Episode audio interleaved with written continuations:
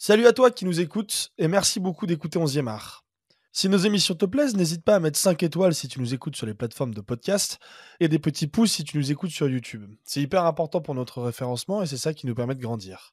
On est aussi présent sur Twitter et sur Instagram si tu veux échanger avec nous et une cagnotte est disponible sur Helloasso si tu veux nous soutenir financièrement en faisant des dons. Toutes les infos sont à retrouver sur notre site internet et nos réseaux sociaux. Très bon épisode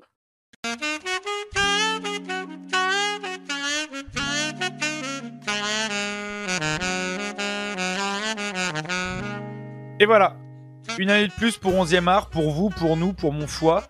Pas évident de vous souhaiter le meilleur dans ce merdier ambiant, mais on peut espérer deux trois choses tout de même. Faut dire que l'année a commencé sur un rythme infernal. Nemanja Matic qui la joue Prison Break à la Piverdière, Joshua Kimmich qui snob le PSG et Aurore Berger au ministère de l'égalité femmes-hommes commencent vraiment à nous casser les couilles ces milieux récupérateurs.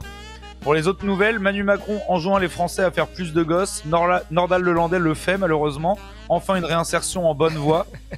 En parlant de réinsertion, l'Olympique lyonnais est en train de réaliser un mercato d'hiver de prétendants au podium. Ça va peser lourd sur les comptes en fin de saison s'il continue à jouer comme le week-end dernier. Encore peur que Val utilise le Lydia de 11e art. En parlant de maintien, le Stade Rennais, après deux victoires consécutives sur l'Ogre Guingampais et le Farioli Ball sous Prozac, risque de ne finalement plus recruter derrière. Les fêtes se prolongent pour notre ami Florian Maurice, qui visiblement est trop occupé à trouver une école internationale pour les gamins de Nemanja. En parlant de Florian Maurice, j'attaque mon quatrième mois de chômage et donc d'inactivité. Si quelqu'un entend parler de quelque chose, je passe le message. Je misais tout sur le remaniement ministériel, mais je me suis fait bouffer par Dati dans la dernière ligne droite. Comme vous le voyez, le moral n'est pas au mieux. Vilain mois de janvier, Blue Monday et autres prétextes pour justifier une dépression dans un monde qui crame de tous les côtés. Heureusement les amis, heureusement, il reste le football. Et s'il est bien triste cette année, il existe, Dieu bénisse la canne, pouvoir se vautrer toute la journée devant cette magnifique compétition c'est l'offrande que le dieu Pôle emploi me fait en ce mois de janvier. Alors oui, les stades parfois vides, les terrains, les arbitres, les coachs néocolons, mais pas que. Pas que parce qu'il y a de la star au mètre carré, des surprises déjà avec la Namibie, des joueurs et des tactiques moins stéréotypées qu'en Europe, et cette joie si propre aux compétitions internationales. J'ai gueulé quand même un peu en faisant mes mercato MPG, mais cette édition de la Cannes est en train d'avoir plus d'effet sur moi qu'un Lexomil. Alors je vous souhaite à tous pour cette nouvelle année que du mieux, ce sera déjà pas mal, des émotions beaucoup parce que sans cela, on est des hamsters dans des roues. La santé, bien sûr. Du bassin en pensant à Val qui est en plein milieu de sa saison raclette. Et ses artères ressemblent quand même au périph' à 8h du matin. Et aussi beaucoup de football, du bon, du mauvais, du football pour réfléchir ou pas. Débrancher le cerveau est un bon prétexte aussi, sauf si c'est pour justifier que tu regardes tes PMP en rentrant du boulot. Vibrer avec vos proches, avec des inconnus, débattre, pleurer, sauter en l'air, oublier le boulot et les peines, insulter ton coach, tes joueurs ou ton chien, faire tout ça à la fois, tout ce que le football offre comme possibilité, et ce pourquoi il nous aide dans les moments durs, n'en déplaise aux peines à jouir dans leur veste en tweed et leur salon trop chauffé.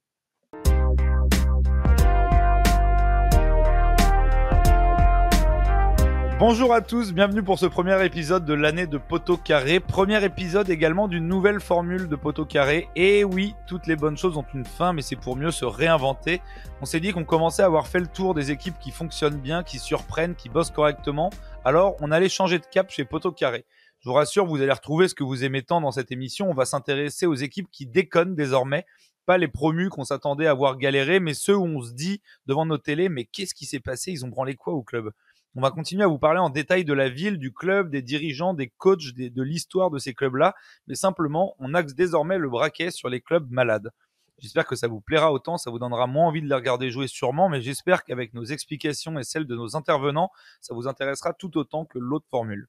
Alors avant de commencer ce premier épisode Poteau Carré 2.0, je vais déjà vous présenter les deux larrons qui m'accompagnent pour la première fois de l'année. Pour commencer, je vous en ai parlé. Lui, son calendrier de l'avant, c'était pas des chocolats, mais des plats à base de fromage du style Oh, tiens, 2 décembre, une tartiflette. Tiens, 7 décembre, raclette. Oh, 9 décembre, encore une tartiflette. Et ainsi de suite. Le problème, c'est que personne lui a dit que le calendrier de l'avant, c'est que en décembre et pas de novembre à mars. Ça, va, Val? Alors, ça va très bien.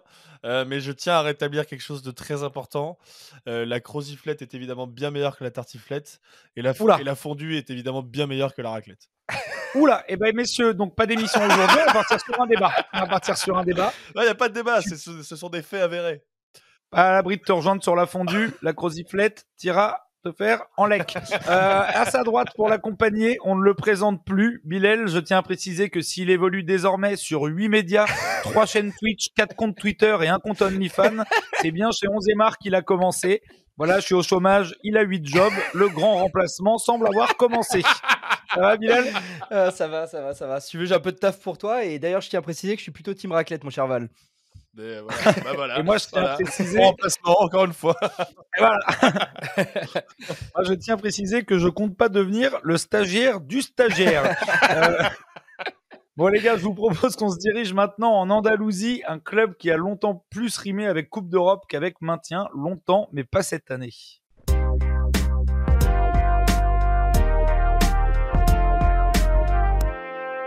Bienvenue à Séville, ses orangers, ses palais, ses bars à tapas, ses étudiants et ses deux clubs emblématiques. Le FC Séville est une place forte du foot espagnol et européen depuis quelques années, mais cette saison, la capitale andalouse fait grise mine. On va essayer, les gars, de mieux comprendre pourquoi la machine est enrayée. Avant cela, parce qu'on aime savoir d'où l'on parle et on sait que vous aussi, vous aimez bien ces petites parties-là. Petit retour historique sur les Rory Blancos. Val, je te laisse enclencher. Euh, oui, bah, Séville, cette euh, magnifique euh, ville culturelle de, de l'Andalousie euh, qui a été euh, conquise tout au long de son histoire par différents peuples issus des grandes religions monothéistes, notamment, bah, la, notamment les musulmans avec les morts, on s'en rappelle. L'autre qui commence à célébrer. J'ai sorti le drapeau. Les, voilà. les musulmans, les juifs, les chrétiens ont tous, à leur tour, conquis cette magnifique ville de Séville. Et au 19e siècle, un petit peu plus tard dans l'histoire, au moment où, la révolution industrielle bat son plein, euh, l'Empire britannique, qui, est à son apogée à ce moment-là, notamment sur le plan maritime, va tenter de s'exporter un petit peu euh, partout dans le monde, et notamment dans les grands ports européens, justement pour consolider ce, ce, cet empire maritime. Et justement, on avait un petit peu parlé de tout ça euh, quand on avait évoqué euh, l'épisode sur Bilbao, mais euh, on sait aussi que les Anglais euh, contrôlent le, port de Gibraltar, enfin le port de Gibraltar, le, pays de Gibraltar, qui est situé proche de Séville, et c'est comme ça qu'au 19e siècle, il y a de nombreux Britanniques qui vont émigrer en Andalousie, notamment aussi pour exporter tout le savoir-faire en termes industriels de, l'Empire britannique. Et c'est comme ça que le club va être fondé par un riche homme d'affaires écossais nommé Edward Johnston en 1890, et il va être fondé justement sur le modèle des clubs de, la Football Association, qui est, déjà bien en place à cette époque. Donc là aussi, on voit évidemment l'influence anglaise sur le football espagnol. On avait parlé donc de l'Athletic Bilbao qui s'appelle l'Athletic et non l'Atlético à cause de ses origines anglaises. On avait fait parallèle avec Southampton à l'époque. Euh, et la couleur des maillots. Dans la même ville que Séville, il y a le Betis qui a une très forte influence du Celtic Glasgow. Et donc Séville qui est aussi euh, euh, très proche du club de Sunderland qui euh, déjà, qui à l'époque jouait déjà en, en, rouge et blanc. Et, et, justement la proximité du président de Séville, donc Edward Johnston, le premier président de Séville, avec la ville de, South, de Sunderland, notamment à cause, à cause, de ses activités économiques, fait que le club a adopté les, les, couleurs rouge et blanc du club du club euh, anglais. Voilà. Ok, bah en fait, les Anglais, c'est là que tu vois qu'ils ont quand même foutu du football partout. Quoi. Genre, euh, clairement. Ils sont arrivés, ils ont, ils ont vraiment. C'est le premier truc qu'ils mettent à chaque fois, a priori. quelque part. C'est pour ça, eux, eux, ils doivent vraiment dire en pensant, mais il y avait quand même des bienfaits dans la colonisation. ils doivent vraiment le penser, c'est con. Heureusement qu'ils l'ont, heureusement qu'ils l'ont pas apporté en Inde, putain. Ouais. Ils seraient pas dans la merde. ils ont apporté le cricket euh... là-bas. Ils ont apporté le cricket pour le coup. Oui, c'est vrai. Voilà. Bah, ils ont bien, vrai. ils ont bien choisi. Hein. Ils, nous ont, ils, ont, ils, nous ont, laissé le football. Ils ont apporté le cricket là-bas. Personnellement, je préfère le ballon. On va pas se mentir. Ouais, c'est clairement. euh, D'ailleurs, je tiens à préciser parce que Val a, a, parlé plusieurs fois de cette magnifique ville de Séville, que c'est une des villes les plus kiffantes à faire. Ah bah, hein. clairement sympa. Pas fait, je...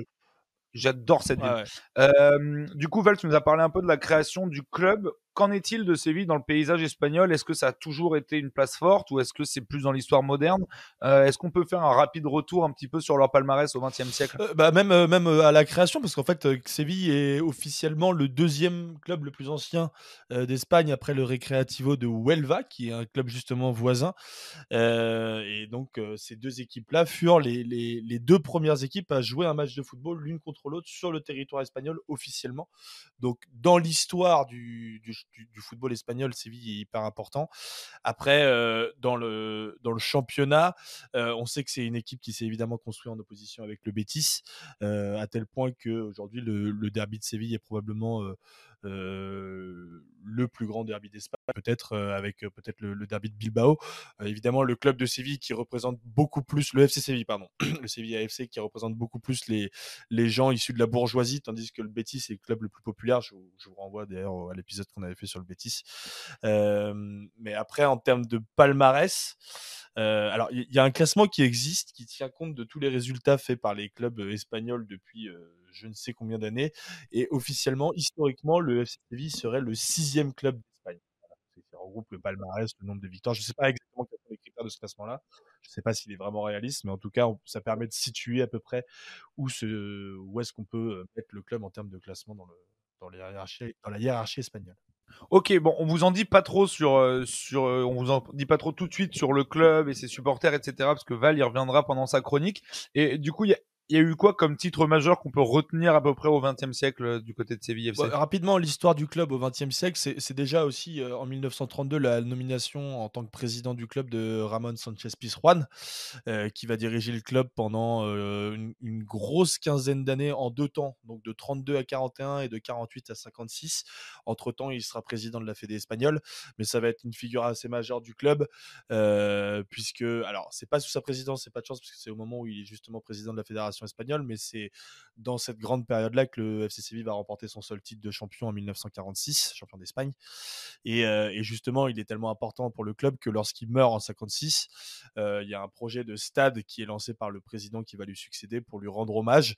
Et c'est là que va être construit le stade, le stade Sanchez Pizjuan, qui va à l'époque, non pas, alors je sais plus si c'est à l'époque, mais qui va contenir jusqu'à 77 000 personnes, donc ce qui est un stade énorme, qui fait d'ailleurs que le club va, connaître une grosse période d'instabilité économique dans les années 60 à cause des dettes de la construction du stade.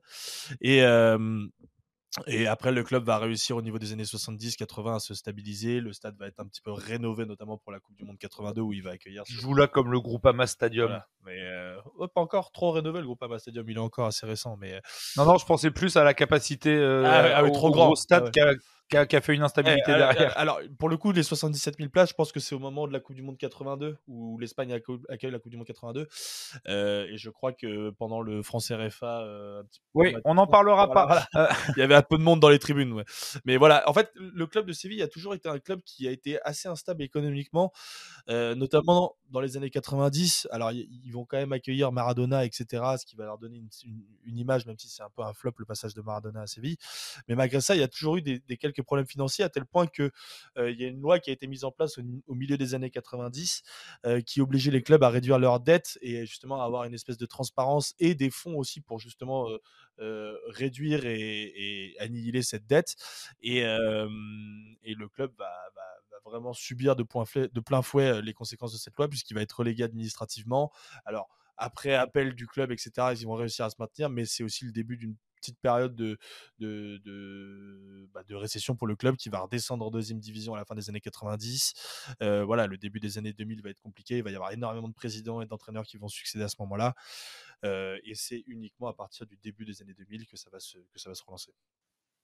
Ouais, en fait, pour, pour notre génération, finalement, c'est un peu, euh, on a un peu une image du FC Séville en trompe-l'œil qui passe pour un, un club régulier et stable du, championnat espagnol parce qu'en soi au 20 au 21e siècle Bilal c'est plutôt c'est plutôt plutôt pas mal le FC Séville. C'est ça comme disait Val euh, dans les années 90 tu as pas mal de problèmes financiers, un club qui oscille entre euh, euh, la première et la deuxième division.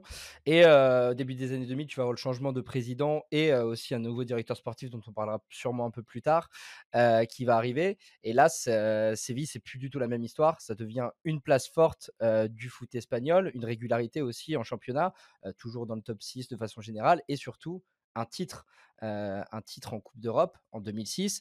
on se rappelle quand même un petit peu de cette époque. On va, se rappeler rapidement des noms des joueurs qu'on pouvait avoir. On pouvait avoir du Frédéric Canouté, Luis Fabiano, Saviola, Dani Alves, Julien Escudé pour nous, euh, Navas qui est encore là. Mais voilà, il y a pas mal de joueurs qu'on connaît tous qui vont arriver dans ce club-là, créer une sorte de stabilité. D'ailleurs, il faut même le doubler. Hein, Et Juan de Ramos, l'entraîneur. Exactement, Juan de Ramos qui fait le doublé avec eux en Europa League, enfin en Coupe de l'UFA à l'époque. et du coup, qui euh, installe vraiment Séville euh, à un niveau que nous on connaît, euh, qui nous est familier et qui va continuer dans la, décennie 2010. ils, commencent, ils commencent leur spécialité à ce moment-là. on, va, on va revenir un peu évidemment un peu plus tard quand on va parler de la direction du club sur les années 2010, etc. Mais qu'on en sache un petit peu plus sur le club, je propose qu'on passe tout de suite à la chronique de Val qui va nous en prendre un petit peu plus sur les, les emblèmes de ce club, sur tout l'historique qui entoure le FC Séville. Ouais, je monopolise un petit peu la parole en ce début d'émission, mais euh, voilà, j'évoquais il y a quelques minutes la riche histoire de la ville de Séville. Euh, des Phéniciens aux Carthaginois, en passant par les Romains, les conquêtes musulmanes et les Visigoths, nombreux sont donc les peuples ayant fait de Séville leur joyau. Une histoire que l'on retrouve d'ailleurs sur les armoiries de la ville, sur lesquelles le roi Ferdinand de Castille, symbole de la reconquête de la ville au XIIIe siècle, est entouré des saints Isidoro et Leandro, qui sont les symboles de la puissance culturelle et religieuse de la ville. Et il est donc peu étonnant de retrouver les grands symboles de ces armoiries sur l'écuisson du club. À noter aussi que sur la partie inférieure du blason, on retrouve les rayures blanches et rouges du club, qui commémorent aussi le lien avec l'Angleterre et le club de Sunderland que j'évoquais il y a quelques secondes. Un écuisson qui trône évidemment aussi sur la devanture de l'Estadio Sanchez Pizjuan, ce sublime stade pouvant accueillir plus de 44 000 personnes. Un stade qui fait d'ailleurs rejaillir le traumatisme d'une insupportable nuit de juillet 82 pour nous Français, mais qui commémore aussi la mémoire d'un artiste, Santiago del Campo, un céramiste espagnol qui produit cette même année une sublime mosaïque de 480 mètres carrés sur laquelle on retrouve l'emblème du club et qui ne manque pas d'attirer chaque jour de nombreux touristes de la ville. L'année suivante, le club continue de construire son identité en se dotant de son propre hymne officiel. Composé et écrit par deux artistes espagnols, l'hymne est une ode à Ramon Sanchez Pizjuan, l'ancien président du club. Néanmoins, les supporters n'adhéreront jamais réellement à cet hymne et c'est en 2005, à l'occasion du centenaire du club, qu'un nouvel hymne va être composé. Il est l'œuvre de Francisco Javier Labandon Pérez, un artiste espagnol, d'ailleurs sosie de Jack Sparrow, de, de Pirates des Caraïbes, qui va composer l'un des hymnes les plus retentissants du football espagnol et européen. Cuentan las lenguas antiguas que un 14 de octubre nació una ilusión. Su madre fue Sevilla y le prestó su nombre y para defenderlo le dio a una afición. Y retrouve notamment des références aux emblèmes de la ville, comme la Giralda, l'ancien minaret de la grande mosquée de Séville, transformé ensuite en cathédrale et devenu ensuite le clocher de cette cathédrale. Mais il y a des références aussi à l'histoire du club avec des phrases comme Les anciennes langues racontent qu'un 14 octobre est né un espoir, sa mère était Séville et lui a donné son nom. Pour la défendre, elle lui a donné un public. Giralda presume orgullosa de ver al Sevilla en el Sánchez Pizjuán. Y Sevilla, Sevilla, Sevilla, aquí estamos contigo, Sevilla, compartiendo la gloria en tu escudo, orgullo del fútbol de nuestra ciudad. Un hymne qui va d'ailleurs avoir un succès retentissant puisqu'il deviendra le deuxième single le plus vendu de l'année en Espagne en 2006, obtenant même un disque d'or. Et l'hymno centenario, comme on l'appelle, sera même classé deuxième plus bel hymne d'Europe par le journal Marca, devant le You'll Never Walk Alone d'Anfield, mais derrière l'hymne de Persepolis. Un stade Sanchez Pizjuan dans lequel on peut aussi entendre les clameurs des Biris, les supporters issus du groupe ultra Biris Norte, un nom directement inspiré d'un ancien joueur du club. Aladji Momodo NG donc un footballeur gambien qui débarque à Séville en 1973. Débarqué dans une Espagne franquiste où l'immigration n'existe pas et où la population noire est extrêmement minoritaire, Biribiri, comme on le surnommait, devient le premier joueur africain à jouer pour le club et va rapidement conquérir le club des supporters. Au moment où la Peña Sevillane se structure pour devenir un véritable groupe ultra, le nom Biris Norte est retenu pour rendre hommage au joueur, qui sera resté pendant près de 5 ans au club, connaissant le passage de la dictature franquiste vers la démocratie, et qui est ensuite devenu le symbole des idéaux antiracistes et antifascistes défendus par le groupe. Ok, merci Val pour, euh, pour cette chronique. On en sait un peu plus sur le club, on va dire les traditions, les valeurs de, de, du club du FC Séville. Euh, on va pas revenir une plombe sur les années 2010 du FC Séville que tout le monde connaît avec euh, cette dictature en, en, en C3. Euh, mais pour, on va essayer d'expliquer ces résultats et de comprendre comment le Séville en est arrivé là, notamment en, en, essayant de comprendre qui dirige le club, qui le possède, qui le contrôle, euh, qui veut y aller entre vous les gars? Val? Bah ouais, ouais, j'y vais parce que sur la direction, euh, pour comprendre en fait le, bo- le bordel actuel, il faut comprendre le bordel qui, qui se passe au niveau de la direction. Et pour ça, il faut connaître un petit peu les acteurs qui ressortent de, de- ce, merdier. Alors, il y a une grande famille qui s'appelle la famille Del Nido, euh, qui- qu'il faut connaître assez vite parce qu'elle est très importante. Alors, dans la famille Del Nido, moi, je commence par demander le grand-père, le grand-père qui était donc vice-président du club dans les années 70, euh, qui donc va avoir un fils, le fils qui va être euh, donc José Maria Del Nido Senior, le fils, euh, qui était président du club entre 2002 et 2013. Alors, c'est lui aussi lui qui a construit tous les grands, les grands premiers succès de, de Séville. Euh, c'est lui qui a conforté Monchi au début de, de sa carrière en tant que directeur sportif. il va être obligé de démissionner, notamment pour des affaires de détournement de fonds publics où il va être emprisonné. C'est pour ça qu'il va démissionner. Et ce mec-là a un, fils lui-même, donc José María del Nido Carrasco, qui va être élu président du club en 2023. Donc là, à la fin de l'année 2023, en décembre 2023, il a été élu. Entre-temps, il y a un, quatrième personnage qu'il faut connaître qui s'appelle José Castro Carmona, qui lui a pris la relève de José María euh, del Nido Senior. Donc en Sympa cet épisode espagnol de The Crown. voilà. ça ressemble un peu à ça. Mais voilà, donc José María del Nido Senior, euh, qui, dont le successeur a été José Castro Carmona, dont le successeur a été José María del Nido junior. Voilà en gros ce qui s'est passé dans les 20 dernières années. Où est-ce qu'on en est aujourd'hui? En gros, il y a, dans, l'actionnariat du FC Séville, il y a l'équivalent de 194 entités euh, qui sont représentées euh, avec des grands pôles évidemment le premier grand pôle c'est José euh, Maria del Nido Senior qui lui a environ 38% des parts du club mais dans ces 38% donc techniquement, on pourrait penser qu'il a un, droit de vote assez important au club, mais il a une interdiction de voter aux assemblées générales parce que à cause de ses déboires juridiques, ça lui interdit de voter. de l'autre côté, donc 38% pour Denis de Senior. De l'autre côté, il y a un autre groupe avec justement Castro qui a été le président pendant une dizaine d'années auquel s'est joint Del Nido Junior, donc le fils de Del Nido Senior qui donc trahit son père pour rejoindre Castro. D'autres actionnaires qui s'appellent les Sevillistas de Nervion, qui sont en gros des groupes, un conglomérat d'actionnaires locaux qui ont beaucoup investi dans le club, et la famille Carrion, qui est elle aussi une grande famille du club. Donc ça, ça représente 38%. À côté de ça, il y a 13% pour 777 Partners, qui est donc un gros fonds d'investissement américain. Souvent dans le quartier, eux. Souvent dans le quartier, un petit mmh. peu partout, qui est en train de se constituer une galaxie de clubs avec aujourd'hui le Red Star, le Genoa, le Hertha Berlin. Ils sont en passe de, racheter Everton, le Standard de Liège, voilà. évidemment, ils font pas un très très bon taf quand on regarde les résultats de ces clubs-là. Donc eux, 13%. Et les 13% restants sont en gros euh, des actionnaires qui sont répartis euh, un petit peu partout. C'est. Il y a 194 entités en tout. Donc euh, si on enlève celles que j'ai citées avant, ça, ça fait quand même un paquet de monde. Et c'est à peu près au niveau de ces actionnaires-là qu'il y a énormément de guerres intestines, notamment des, par rapport à des problèmes de lutte d'influence politique et économique du club. Et c'est pour ça qu'il y a énormément de problèmes. Il faut savoir que donc Del Nido Senior et, euh, Castro se détestent et c'est pour ça justement qu'il y a toutes ces guerres entre, entre eux euh, parce qu'ils essaient de reconquérir le pouvoir qu'ils ont lâché plus ou moins euh, dernièrement. C'est pour ça qu'au moment où 777 a été intronisé donc par Castro, euh, bah Del Nido Senior a essayé de les influencer directement et, il les a ralliés à sa cause, notamment sur des questions de modernisation du club avec lequel 777 n'était pas d'accord avec le clan Castro.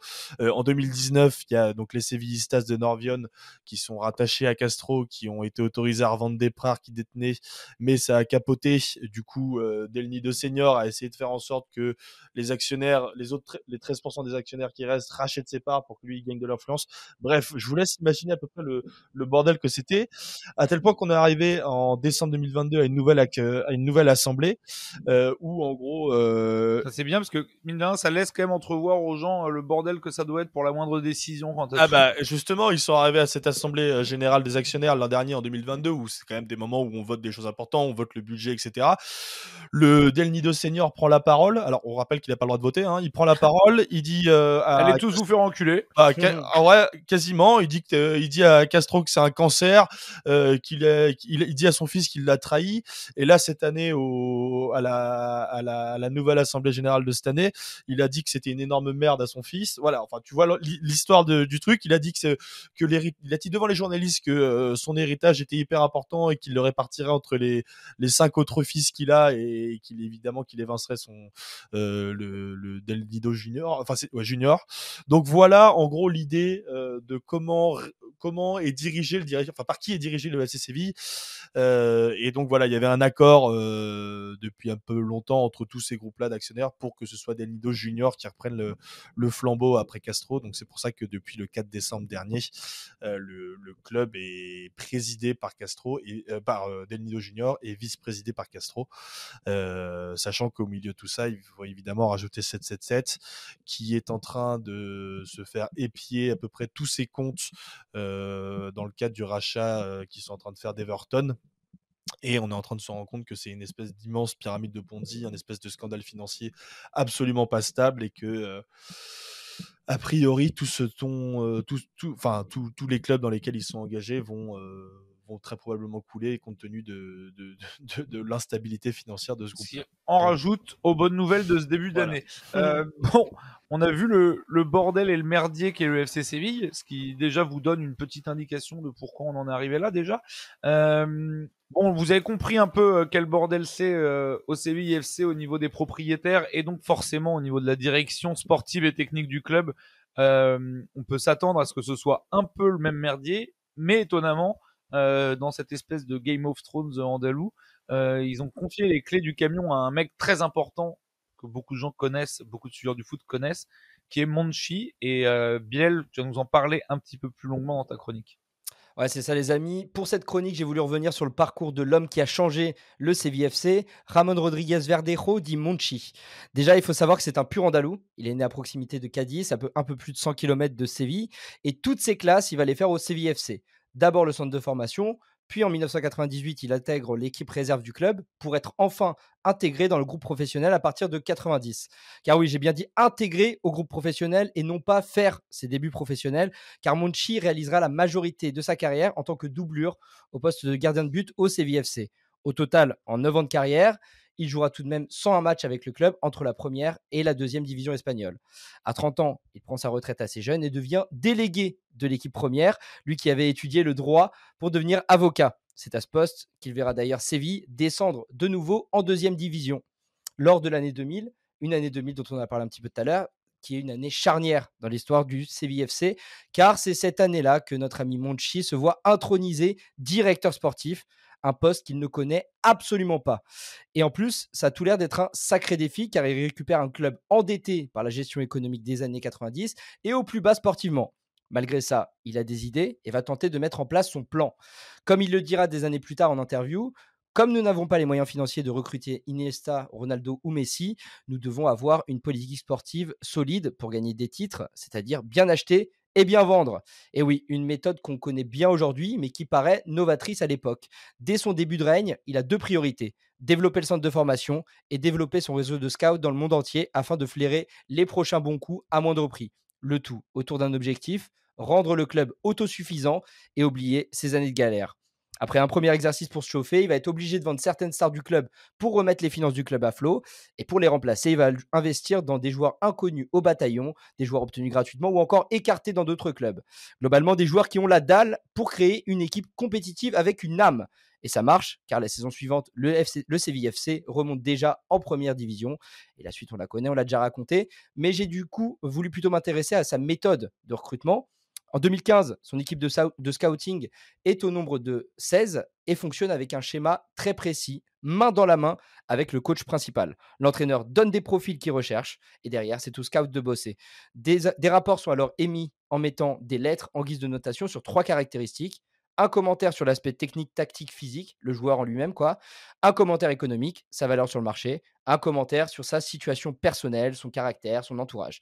Une fois qu'on a ces notations, la décision se fait de façon démocratique. Et oui, Monchi n'impose pas. Il raconte même ne pas avoir cru dans certains profils que ses équipes ont poussés.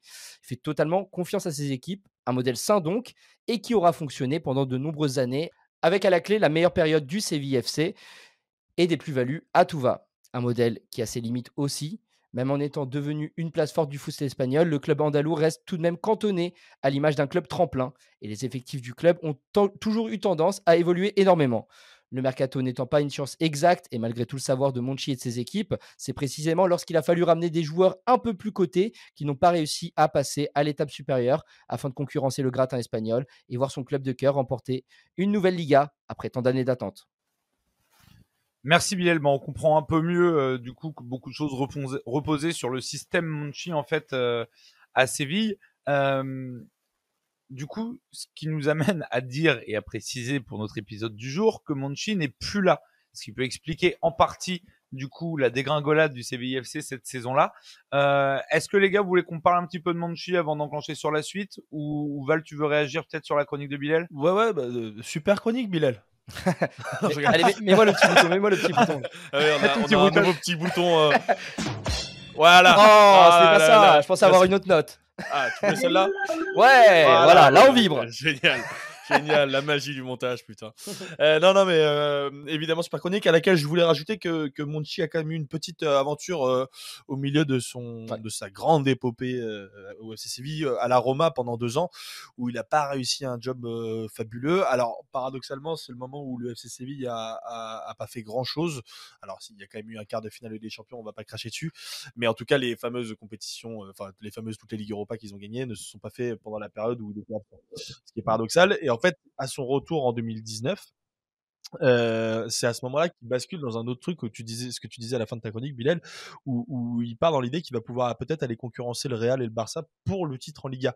Et c'est là qu- que la bascule se fait, euh, parce que à ce moment-là, il va se décider d'aller recruter des, il va- décider d'aller recruter des joueurs un petit peu plus expérimentés, euh, notamment des. Alors il y a le retour de Rakitic qui, bon, qui a plutôt fait du bien au club, son retour évidemment, mais il y a des joueurs comme Delaney, comme Lamela qui vont être des, des, des joueurs un petit peu plus expérimentés et dont les salaires vont être très chers euh, et les valeurs marchandes beaucoup plus beaucoup moins importantes parce que c'est des joueurs qui sont déjà âgés. Donc il y a un changement de il y a une changement Papou Gomez aussi. de... voilà, Papou Gomez. C'est qu'on va chercher des mecs expérimentés sur lesquels on fera po- potentiellement moins de plus-value et qui, allait- qui Voilà, alourdissent plus euh, exactement. la masse salariale. Euh, Bilal, tu rajoutes un petit truc avant qu'on avance? Ouais, surtout qu'il y, a- y a un paramètre qui est assez important, c'est du coup sa relation avec les coachs. Et je pense que ça pourra faire un, un bon lien avec euh, la situation actuelle. C'est que euh, on se rappelle du triplé avec le FC Séville. Il a aussi une relation avec Unai Emery qui était qui était à, qui était à part. Euh, vraiment cette logique de, de profil et trouver les bons euh, profils. Il racontait l'histoire de Krikoviak, comment il avait trouvé, c'est que c'est exactement euh, ce que recherchait Unai Emery à un moment. Euh, C'est fou qu'il y pas ait des le gens qui hein. cherchent Krikoviak quand même. et, euh, et du coup, euh, il, a, il a toujours eu cette, euh, cette façon de bosser avec ses coachs qui a bien fonctionné. Et bah, justement, l'époque Lopetegui, elle va, enfin en 2019 plutôt, il y a un peu un switch à ce niveau-là. Et je pense que ça, on en parlera peut-être un peu plus tard, mais c'est une des raisons aussi bah, de, de l'état de Séville aujourd'hui. Ouais, bah en fait, on comprend à travers ce que vous dites, les gars, qu'en fait, c'est aussi pour ça que Monchi fait pas l'unanimité dans le monde du foot. On, on dit pas que c'est un génie, mais il avait au moins le mérite. En fait, c'était presque un directeur du football au sein du Séville FC en avance qui amenait un petit peu de stabilité En dans tout ce merdier. En vrai, euh, au niveau- au- pendant les années 2000, c'était quelque chose qui était assez révolutionnaire. hein, C'est ce qu'expliquait Bilal. oui, c'est ça. C'est peut-être, c'est peut-être l'un des premiers, peut-être avec le FC Porto, qui a inventé en fait le système de trading de joueurs. Et, en en- et achetant en des plus, joueurs très, très jeunes et pas chers et en les revendant beaucoup plus cher. Et c'est aussi un des paramètres qui a fait que sa méthode aussi fonctionne peut-être moins bien aujourd'hui, c'est que c'est devenu la norme. Donc Oui. ce qui faisait ta différence euh, à une époque, aujourd'hui c'est la norme. Il y a des équipes de scouts partout, euh, tout le monde est beaucoup mieux organisé. Donc euh, du coup, ce qui te faisait avoir une plus-value, bah, là ça devient plus compliqué, surtout Ouais. que bah, tu as les grands clubs aussi qui vont chercher des pépites sur les marchés aujourd'hui, ce que, ce que tu étais le seul à faire. Et bah voilà, du coup ça change beaucoup de choses pour eux. Oui, et c'est aussi pour ça que euh, c'est aussi pour ça qu'il a il a changé lui de méthode. Euh, et du coup, les gars, on va parler un petit peu du remplaçant de Monchi maintenant qui est en place. Alors, on, on, on veut surtout pas dire à travers cet épisode-là que tout le merdier actuel est lié au départ de Monchi, etc. Mais forcément, c'était un vecteur de stabilité dans cette équipe-là. Maintenant qu'il est plus là, qui le remplace? Euh, bah, du coup, le remplaçant, c'est Victor Horta. Euh, Victor Horta qui connaît bien le club et qui connaît bien Monchi parce qu'il a été assistant technique entre 2006 et 2013 euh, durant l'époque où Monchi était roi, le roi de la plus-value. Et Victor Horta, c'est aussi quelqu'un qui a fait ses preuves de son côté parce que c'est l'ancien directeur sportif de Leeds entre 2017 et 2023 et qui a participé notamment au projet de la remontée du club en 2020 avec Bielsa. Donc c'est lui qui est parti chez- chercher Bielsa. Il racontait même que tout le monde le prenait pour un fou à ce moment-là mais il a su aussi insuffler un nouveau projet euh, à Leeds, les faire remonter. Bon, après, ça, ça s'est pas forcément bien fini parce qu'aujourd'hui, on sait que le club est en deuxième division, mais euh, c'est un club, un, un- un directeur sportif qui a eu des réussites et qui Oui, et voilà, puis- essaye et- de. Et puis même en même en deuxième division, ils ont aussi des ils ont encore des petites pépites avec des belles valeurs marchandes euh, qui leur permettra de faire sûrement des plus-values. Moi, je tempérerais un petit peu cette expérience à Leeds. Euh, enfin, je je sais pas si je tempérerais ou si je réhabiliterais plutôt le, passage de, enfin, le travail de Marcelo Bielsa. Euh, quand il est arrivé, euh, Victor Horta, pardon, chercher son prénom, euh, il, est arrivé entre 2017 et 2023 à Leeds. Bielsa a fait 2018-2022. Quand on prend les deux années où Bielsa sont pas là, euh, c'est quand même cinq coachs virés entre temps, avec des choix de coach qui sont quand même un peu limite entre Jesse Marsh, Ravi Garcia et même Sam Allardyce à la fin. Quand tu passes de, Sam de Marcelo Bielsa à Sam Allardyce en moins d'un an, faut quand même se mouiller la nuque. et, après, après, euh, il y a quand même eu des, des bons transferts euh, faits par, par Horta. hein. On pense à Bamford, par exemple, pour 8 Mhm. millions. Il y a eu Mélier, il y a eu Rafinha, etc. Mais il y a aussi des joueurs euh, qui ont été très chers et qui ont été plutôt des échecs. Je pense à Rodrigo. Alors, Rodrigo, c'était assez irrégulier. Il y a eu des bonnes périodes et tout. Je pense à Daniel James, 30 millions d'euros. Je pense à Jorginho Rotter, qui est pas un mauvais joueur, mais qui est peut-être plus un joueur de, de deuxième division. À l'époque, il l'achète quand ils sont en première ligue. Il fait une grosse saison en championship. Hein, oui, non, mais bien sûr, bien sûr. Mais c'est peut-être aussi révélateur de, de, genre de recrutement, en fait, où tu achètes des joueurs de championship et tu n'achètes pas des joueurs de première ligue alors que tu les payes avec des prix de première ligue. Euh, donc, euh, donc voilà, moi, je, je minimiserai un petit peu l'impact de de, de Victor Horta et j'ai hâte de voir ce que ça va donner à Séville, voir s'il arrive à ouais, juste, en. Hein. Justement, c'est ce que j'allais dire, vu qu'on fait pas un épisode sur Leeds, comment on peut mesurer le boulot de Horta à Séville pour l'instant? Bah là, il est parti en tout cas sur le même rythme en termes de, euh, de pour virer les, les coachs. C'est à peu près le même délire que, ce qu'évoquait Val. Hein. là, on est, on est ultra cohérent. Hein, donc euh, bientôt, Sam Allardyce tout rougeau sur les bancs du FC Séville. voilà, vraiment frappé par le soleil. Non mais en réalité, en vacances. En, réalité, je pense que avant peut-être de parler d'Horta, je pense qu'il faut retourner à l'été 2022 euh, parce que lui, il récupère euh, quelque chose qui est euh, voilà, il récupère Séville dans un état. Là, on va faire le bilan au bout de quelques mois. C'est très compliqué, surtout pour un directeur sportif. On sait que ça, ça prend du temps. Séville à l'été 2022, on va revenir rapidement sur Monchi, mais voilà. Il, avait lâché la rampe. Hein voilà, il y, a un désaccord complet au niveau de la planification sportive de Monchi et ce que souhaitait Lopetegui. Lopetegui avait vraiment une volonté. Lopetegui, quand même, qu'on rappelle un petit peu, il fait, il fait trois fois de suite quatrième, il prend une Europa League. C'est quand même pas mal comme bilan avec Séville. Alors, la fin est pas incroyable peut-être au niveau du jeu, mais en tout cas, c'était quand même plutôt fiable. Et il avait des demandes qu'il n'a pas eu du tout. à l'été 2022, il perd quand même toute sa défense centrale. Koundé Diego Carlos, c'est quand même pas dégueu. il perd Ocampos, qui était quand même un des hommes forts de Séville. Et du coup, à après, hein, après Ocampos. Hein, mais... Ah, Ocampos, non, non, il, oui, enfin, il l'envoie à l'Ajax et il revient après. Ouais, c'est ça. Ouais. Et, euh, du coup, et du, coup, à ce moment-là, c'est plutôt même Monchi qui, est, remis en cause par les supporters sévillans plutôt que Lopetegui euh, au moment où euh, Lopetegui s'en va. Et du coup, ce mercato-là, qui est un peu comme, comme on le disait tout à l'heure, la, résultante aussi d'une stratégie qui est risquée. Hein, voilà, c'est un moment à changer ton effectif très souvent. tu, tu, risques de te brûler. et bah, du coup, à partir de ce moment-là, il y a une année qui est compliquée et surtout depuis Enfin, là, on se parle, depuis 2022, depuis cet été-là, tu as eu cinq coachs, cinq coachs différents, ce qui est immense. Et ce qui est inconcevable de se dire que les mecs, ils ont quand même réussi à aller chercher une nouvelle Europa League. Ouais. Oui. Et c'est quand même, ça sort de nulle part. C'est peut-être l'Europa la, League la plus out of nowhere de. Bah, c'est pour ça, justement, les gars, c'est ce que j'allais dire, parce que pour ceux qui regardent le FC Séville de loin, de se dire, bon, il y a une Europa League, c'est quand même pas trop mal, etc. Vous, vous vous pensez, enfin vous datez, on va dire, le début du bordel à ce mercato-là et que l'Europa League a un vrai trompe-l'œil en fait? Bah, euh, Globalement, euh, depuis 2019, entre le bordel de l'actionnariat qui a plus ou moins commencé à ce moment-là, qui a plus ou moins commencé en 2018 en fait, au moment où, où Del Nido Senior est sorti de prison et qu'il a voulu récupérer son poste. Euh, c'est à ce moment-là que c'est euh, accumulé le donc ça ce bordel, plus le retour de Monchi, le changement de politique, etc. Et, et au bout de 3-4 ans, en fait, tu payes les conséquences. Hein. Moi, je ne veux pas faire de parallèle avec un grand club français, mais c'est un peu ce que c'est un peu ce que je ressens aussi avec Lyon. En fait, aujourd'hui, tu subis les conséquences de 4-5 ans de bordel euh, incontrôlé et qui part dans tous les sens. Et voilà, donc euh, c'est normal que. Et il y a aussi un, paramètre euh, qu'il faut évoquer, je pense, c'est que quand Séville était voilà, dans le top 4 de, de, en Espagne, ça a toujours été une équipe qui était forte à domicile. J'ai regardé un petit peu et typiquement en 2021-2022 et en 2020-2021, c'est la deuxième équipe à domicile sur l'année. sur les deux dernières saisons, du coup, les deux dernières saisons qui sont plus que compliquées, ils font 18e à domicile et 15e à domicile donc c'est vraiment un, marqueur important. on sait que Monchi voilà, fait varier, fait, beaucoup bouger ses effectifs. J'ai vu aussi un autre chiffre qui est pas mal, c'est qu'en gros, en Liga, c'est la 17e équipe en termes de temps moyen passé au club c'est-à-dire le nombre de jours que tu passes dans un club. C'est-à-dire qu'en gros, la moyenne, c'est moins de deux ans pour un joueur à Séville Mais ça, sur l'effectif, sur l'effectif dont on parle actuellement. Et de, de, ce fait-là, si tu t'adaptes pas bien et que du coup il commence à avoir une ambiance un peu, enfin que c'est compliqué de, jouer à la maison, c'est quand même c'est comme la base d'une bonne équipe, c'est d'être fort chez soi. bah tout de suite les choses vont très très mal. Bah, si tu arrives dans un club qui a aucune stabilité, c'est normal que tu t'adaptes pas. Hein. Mmh. C'est exactement ce qui arrive. Ouais, donc en fait, ça nous permet de voir tout ça que c'est pas tant que ça une anomalie que Séville sont en train de se péter la gueule cette année et que d'ailleurs Monchi qui potentiellement par ceux qui suivent ça que de loin peut être un petit peu vénéré etc est aussi un peu responsable de ce bordel euh, actuel. Les gars, je propose pour finir l'épisode, on avait l'habitude dans les autres formats de poteau carré ou qui étaient plus réusssants de passer du temps sur les profils de l'entraîneur, de l'effectif, etc. Là, c'est forcément moins intéressant parce que l'équipe ne marche pas. Je trouve qu'on en dise quand même un petit peu un mot de Kike Sanchez Flores et de l'effectif qu'il a à disposition, qu'on comprenne aussi sportivement pourquoi, euh, pourquoi ça marche pas. Bah, pour le coup, pour le coup, Kike Sanchez Flores, on peut en parler un peu puisqu'il est arrivé il y a un mois, donc euh, on peut lui laisser encore un petit peu de temps quand même pour pour faire des preuves, pour faire ses preuves. Après, pareil, hein, c'est un profil qui respire un petit peu l'instabilité. Alors même s'il a eu un début de carrière en tant qu'entraîneur assez prolifique, notamment en allant gagner l'Europa League avec l'Atlético Madrid en, en Il est parfait pour Séville. Ouais, ah ouais, c'est vrai.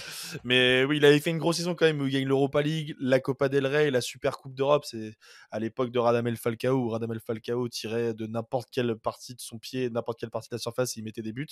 C'était complètement n'importe quoi. Mais voilà, il a eu cette grosse période-là et après. Après, c'est compliqué. Hein. Il y a des passages aux Émirats. Il y a trois passages à Retafe qui n'ont jamais été vraiment des succès. Il y a deux passages à Watford qui ont été bordéliques, euh, dont le deuxième où il fait que 10 matchs. Euh, il y a des expériences en Chine. Il y a des trucs à l'Espagnol Barcelone qui n'a jamais été un club qui s'est, enfin, qui s'est stabilisé dans les dernières années. Donc voilà, il y a cette expérience à l'Atlético Madrid et après, on a l'impression qu'il joue en permanence le pompier de service. Alors, quand on vient de décrire comment ça fonctionne à Séville, j'ai pas l'impression que ce soit vraiment le genre de solution hyper adaptée pour, pour retrouver une certaine stabilité au club. Quoi. Ouais, surtout que, bah, comme tu le disais, il a, il a joué pas mal le pompier de service. Il n'a pas un club où il a passé plus de deux saisons. C'est quand même, c'est quand même ultra marquant. surtout que ça correspond une fois de plus bien à Séville. mais j'ai lu un truc de Ludovic Butel qu'il avait eu du côté de Valence, lui, au début de sa carrière, et qui dit que c'est un entraîneur qui est assez proche de ses joueurs, qui sait justement gérer un groupe ça peut être justement ce qui, ce qui peut permettre de souder ce groupe qui se, qui, voilà, qui se connaît finalement pas tant que ça. après, il y a aussi une histoire, c'est qu'Arrêtafé, enfin, il a un gros caractère. Arrêtafé, par exemple, il a, il a démissionné à la suite du départ d'un joueur qui, enfin, qu'il ne souhaitait pas. Donc, effectivement, comme tu dis, Val, un caractère comme ça, dans un contexte aussi anxiogène, ça, ça peut être vite compliqué. clairement. Ouais. Et après, moi, j'avais quand même le souvenir avant les expériences malheureuses à Watford, etc. fait, il y avait quand même eu un passage qui était pas mal et il avait réussi à quand même à solidifier une équipe qui était un peu à la dérive. Donc, on peut espérer que pour le FC Séville, il arrive à, à bâtir cette forme de stabilité là. Euh, Est-ce que les gars, on veut, on veut parler un petit peu de l'effectif avant de, avant de clore tout ça? Parce que en vrai, leur effectif est pas si mal quand on regarde de près l'effectif du FC Séville. C'est difficile à comprendre ces résultats-là.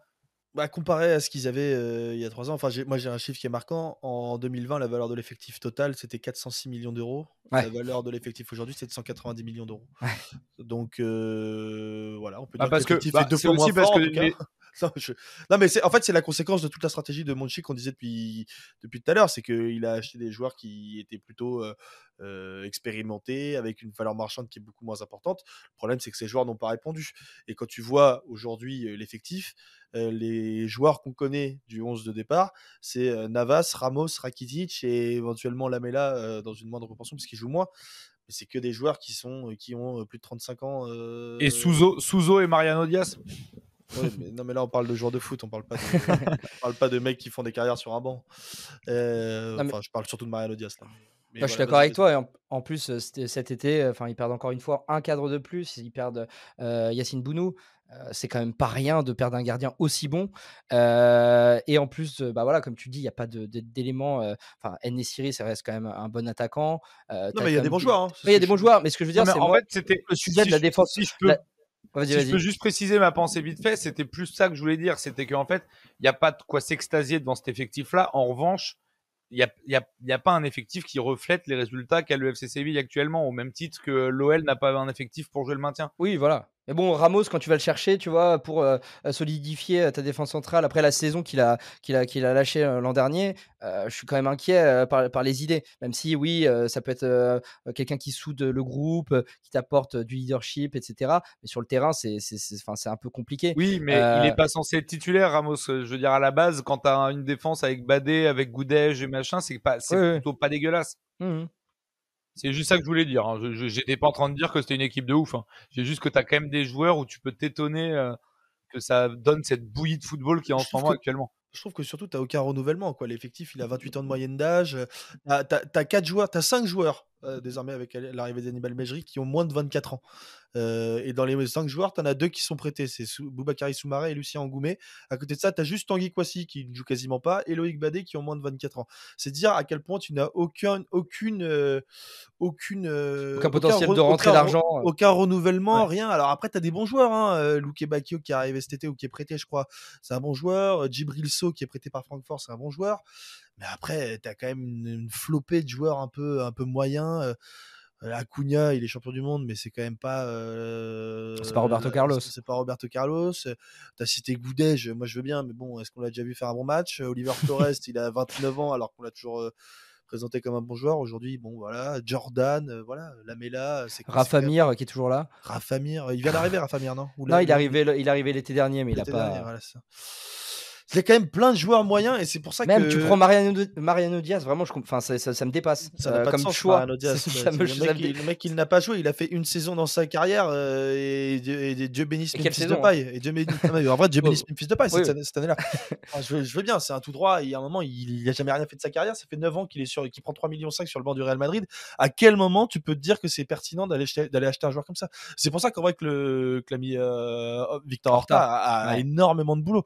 Il y a, il y a un truc on, va, parler de la projection après. Euh, moi, je, ne suis pas très. Ah, je suis pas très rassuré pour le, FC Séville. Hein.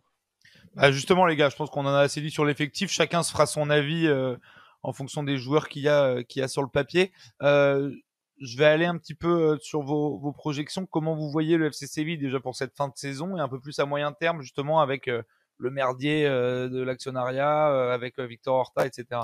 Moi, j'avoue que j'y crois très peu. Il y a trop de problèmes. Tu penses que ça va chuter? alors, alors déjà, en vrai, la question c'est est-ce que potentiellement la deuxième division, franchement, je ferme pas la porte. je ferme pas la porte. Il y a des équipes très faibles. Là, on voit Almeria, etc. mais en vrai, quand on regarde les stats, ils ont une victoire en championnat depuis le 10, enfin depuis le 26 septembre. tu, te rends compte, genre c'est ils, ont pris voilà, ils ont pris 9 points 9 points sur les 12 dernières journées c'est ouais, famélique. pas bon en termes de dynamique. C'est famélique. Et là, ils amènent un coach. Il est arrivé, il a fait victoire pour le premier match, mais depuis, il n'y a pas de victoire. Et, et, du coup, c'est, je, je, suis un peu inquiet honnêtement. Et surtout que, comme disait Val très justement, c'est qu'il n'y a pas de, tu te dis pas qu'il y a des, éléments prometteurs ou alors il y a un projet en construction. là, tu as plus l'impression que tu as empilé des, joueurs que tu veux relancer, des anciens, des briscards avec un peu d'expérience qui pourraient dépanner. Et tu as Rakitic au milieu de tout ça. et je vois pas trop d'idées en fait. Alors ce mercato peut-être d'hiver va, peut-être changer la donne parce qu'ils peuvent. Hannibal, c'est quand même un bon prospect. Tu vas, chercher quand même sur ce mercato, tu vas chercher deux prospects qui sont Agoumé et Hannibal. Ouais. Je peux pas, peux pas demander à ces mecs-là de redresser une équipe. Hein. Ah non, non, mais c'est pas ce que je te dis, c'est que euh, pour l'avenir, on va dire, pour se projeter un peu plus loin, euh, c'est pas eux que je vois sauver le club. Mais euh, en tout cas, dans l'immédiat, il va falloir vraiment suivre ça avec attention parce que je suis pas rassuré. Euh, j'ai un peu de mal quand même à les voir descendre déjà mais on ne sait jamais. Hein, pas, il y a beaucoup de faiblesses en, bout, de tableau. La structure, la structure de l'actionnariat, euh, la, dynamique, euh, les potentielles batailles d'ego, enfin il y a trop de trucs. Et même euh, Horta qui prend le poste, enfin il y a plein de, paramètres, autant de coachs différents, enfin il y, a trop de choses. Toi Val, tu es un peu du même avis? Ouais, les, supporters en début d'année 2023 ont protesté devant le stade et avec une banderole, un nettoyage complet du stade, de la salle de réunion au vestiaire.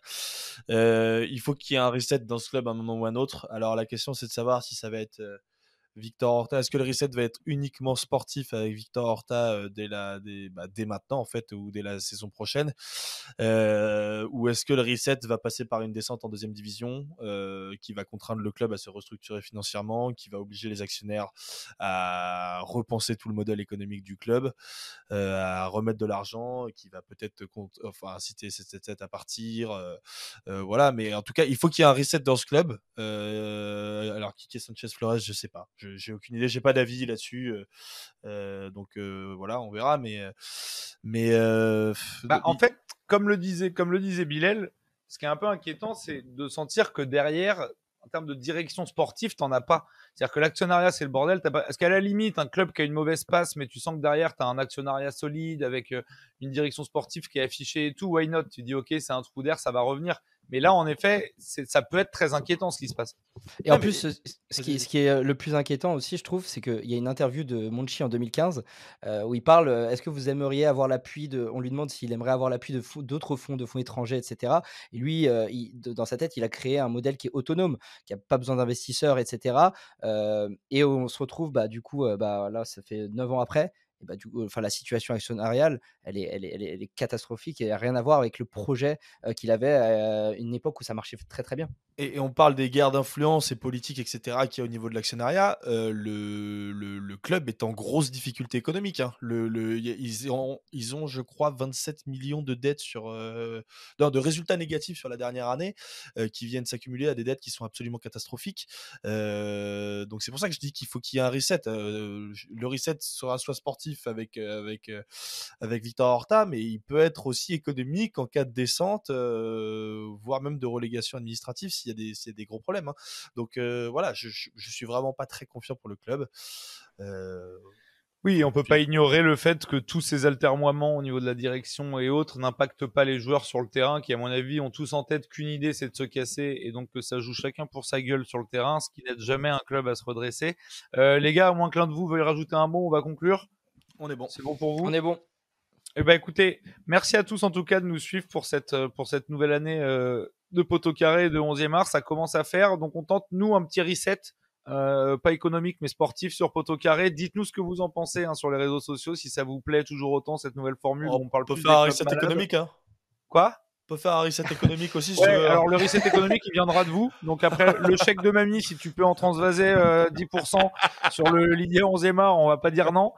Mais on essaye aussi d'avoir un, petit reset éditorial, notamment sur cette émission-là. Donc vous nous dites ce que vous en pensez. Je pense qu'on va essayer à l'avenir de, de, ça va nous permettre de plus donner notre avis, de plus essayer de voir comment euh, comment ces clubs-là peuvent s'en sortir. Bon là, j'avoue que le Séville, euh, à part l'ancienne Canos Litchi, on n'a pas des masses d'avis, mais euh, mais en tout cas, on va on va essayer de, renouveler le format poteau carré là-dessus. Val, tu veux intervenir?